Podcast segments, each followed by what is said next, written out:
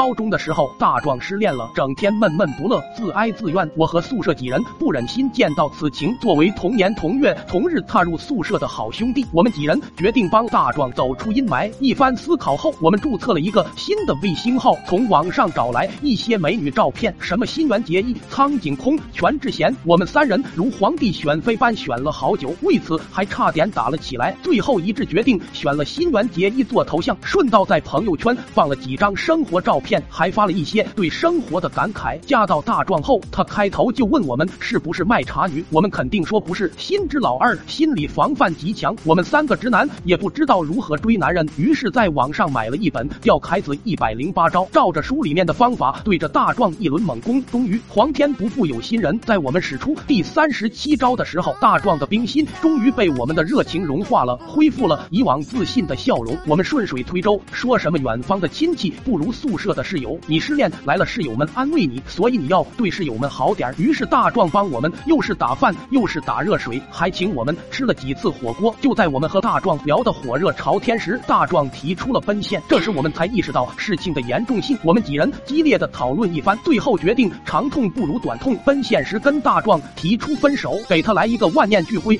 五雷轰顶、痛不欲生的心灵打击套餐。我们在网上买了几件 J.K. 制服，还买了几顶假发，心想到时候可以表演一场大戏。奔现当晚，我们悉心打扮了一番，提早来到奔现地点，躲在小树林等。路过的小朋友被我们吓哭了，说什么大妖怪，嘤嘤嘤，哭着就逃命。等了好一会，终于看到大壮拿着一束花来到奔现地点。见时间不早，我们也扭起婀娜多姿的身姿走出来。看到我们后，大壮脸上的表情就像见到乔碧罗殿下的真面目一样，心碎得一地，当即大骂一句，照片就流着伤心的泪水跑了。我们三人还没开始表演，大壮就跑了，非常不甘心，觉得打击力度不够，还不过瘾。回宿舍之前，我们到厕所解手，哪知道这时大壮冲了进来。原来大壮跑了后觉得不对劲，又回来偷偷跟着我们。只见他哭着对我们说：“你们几个爱情骗子，竟然欺骗一个情窦初开的男人！”伤心欲绝之下，当场就从厕所掏出大便扔向我们。那之后，大壮就和我们冷战了很久。我们都以为大壮从此跟我们恩断义绝，直到他粉上了新垣结义，我们才得以和好如初。只要你喜欢新垣结义，我们就是异父异母的亲兄弟，哈哈哈。